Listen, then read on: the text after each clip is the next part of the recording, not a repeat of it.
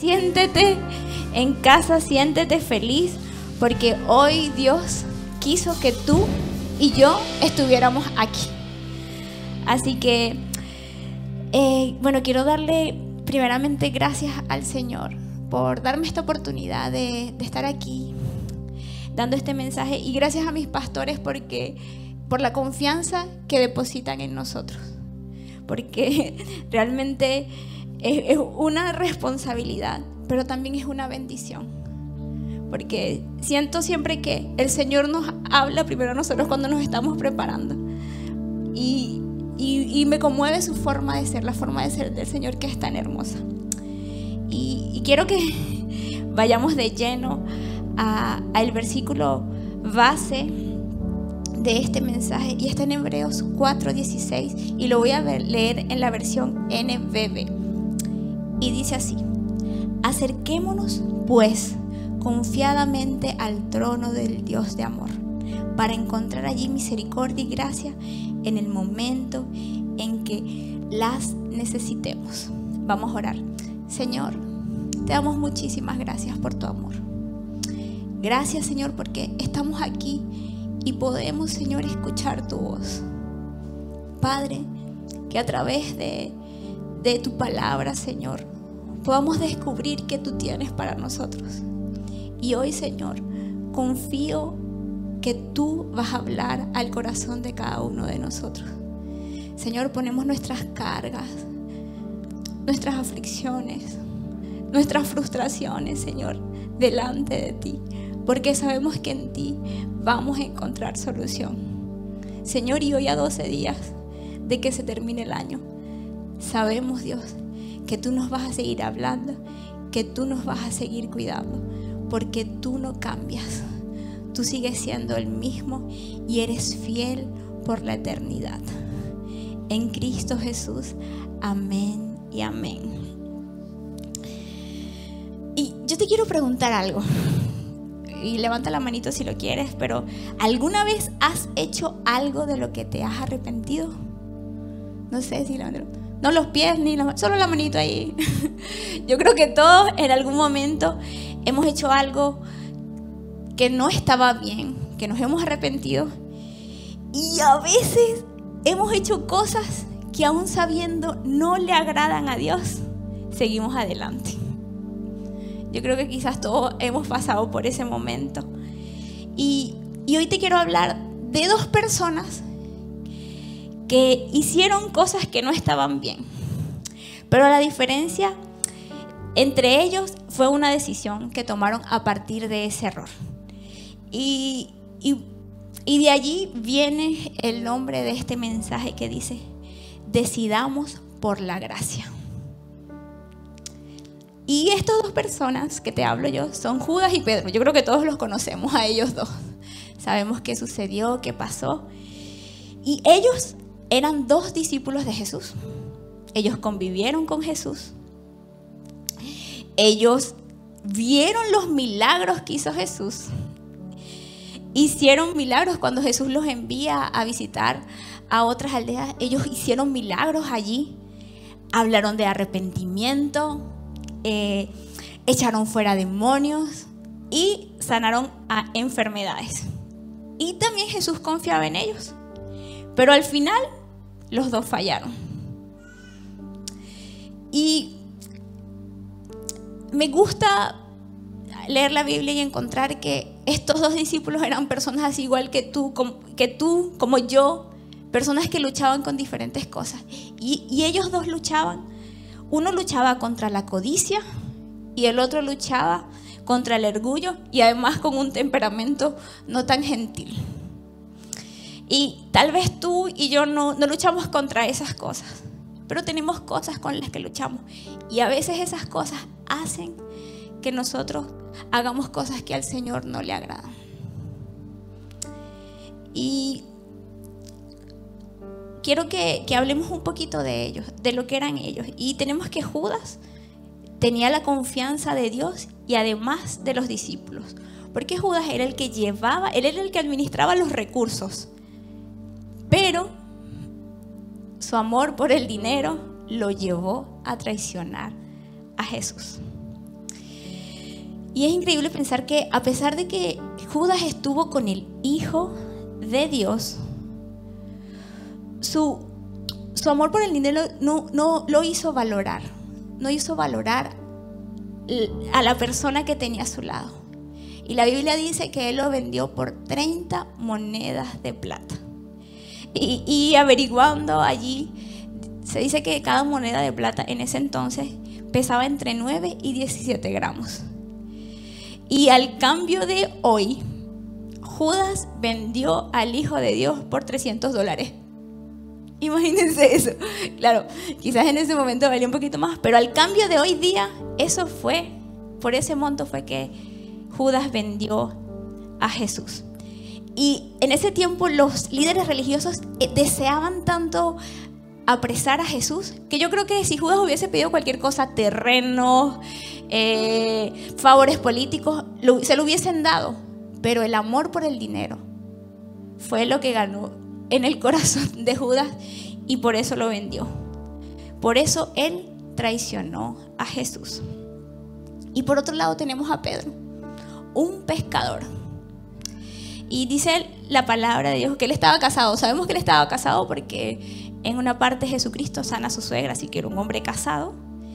Y, los evangelios dan, una, dan como una pista o algo así de que Simón conocía más o menos a, a Jesús, había visto que había algo en él maravilloso.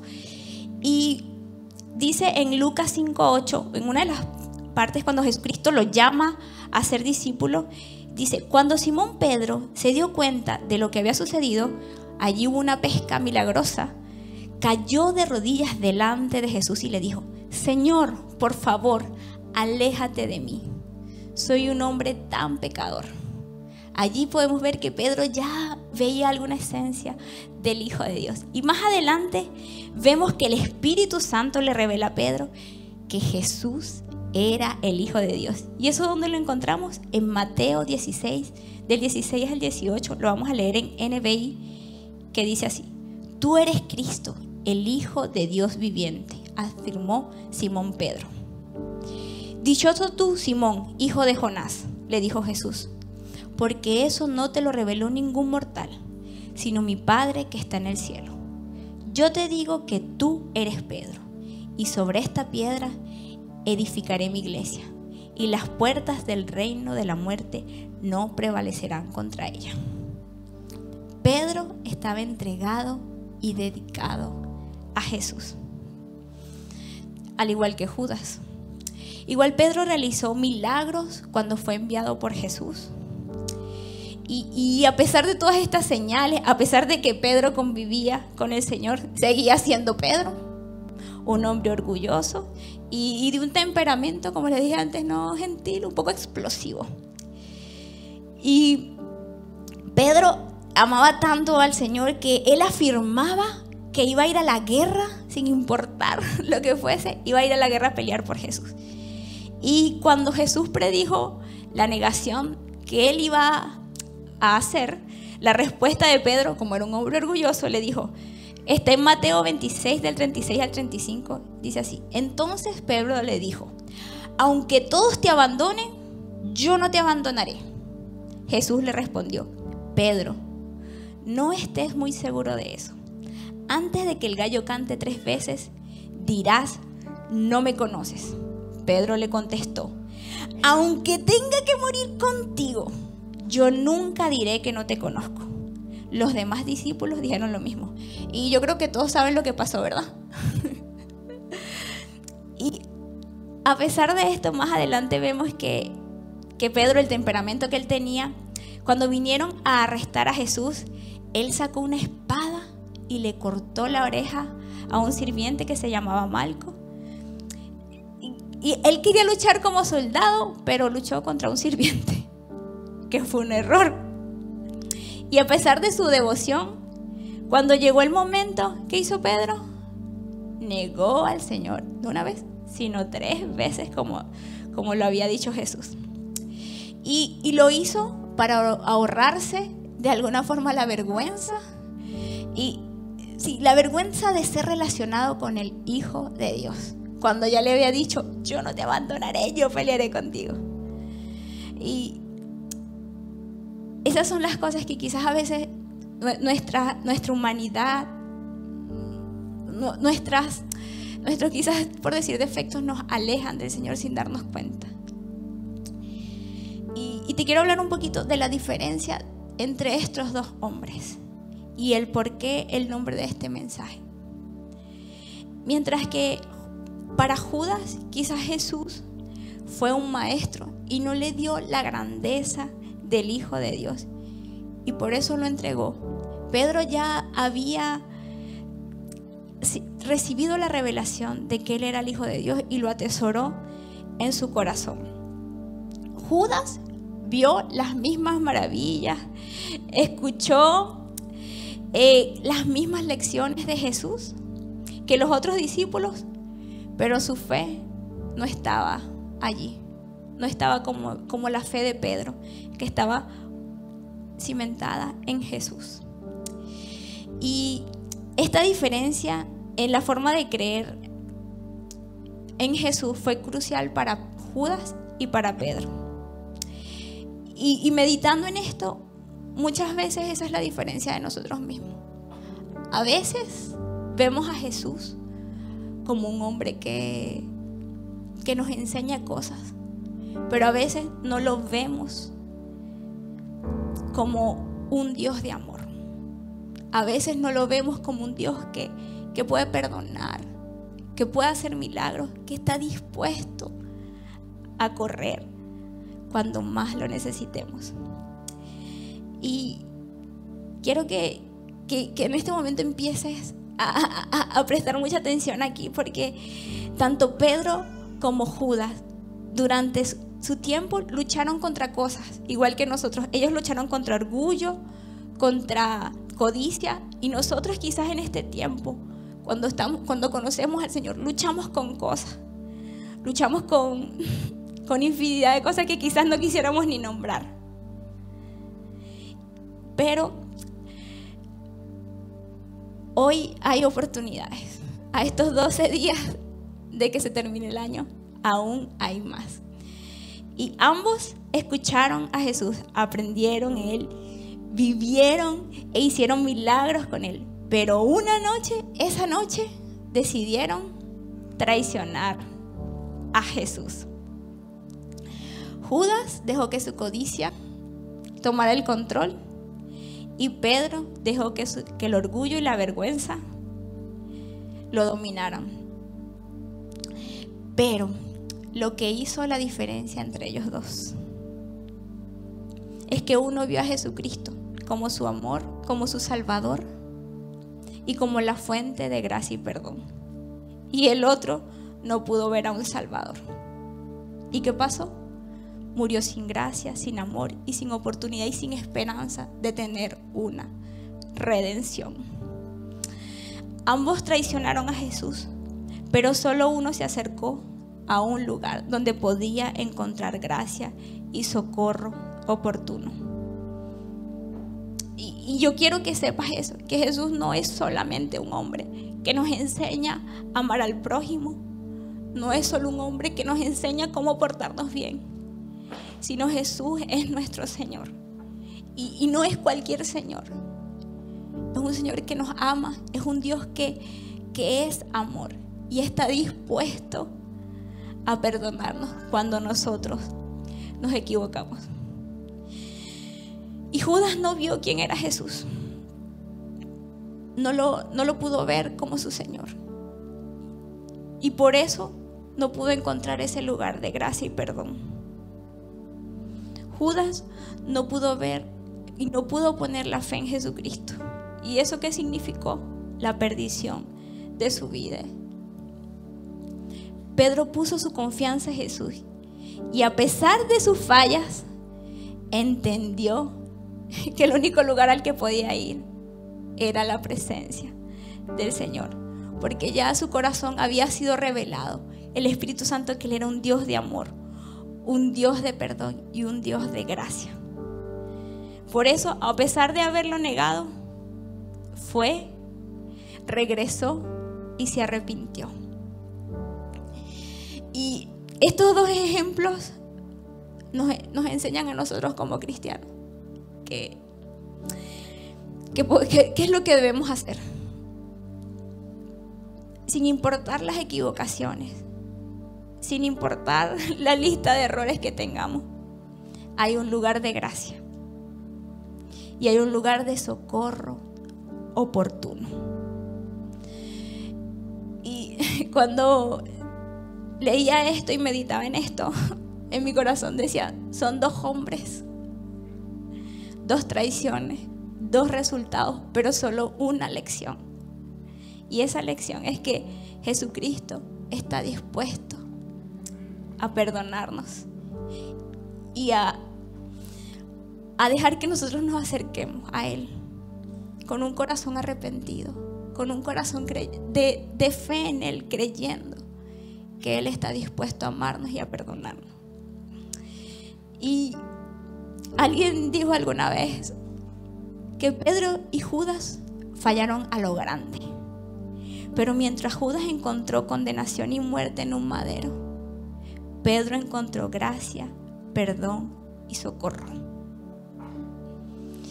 Y, y si nosotros en algún momento fallamos, en la cruz hay gracia, en la cruz hay perdón, no hay juicio ni condenación.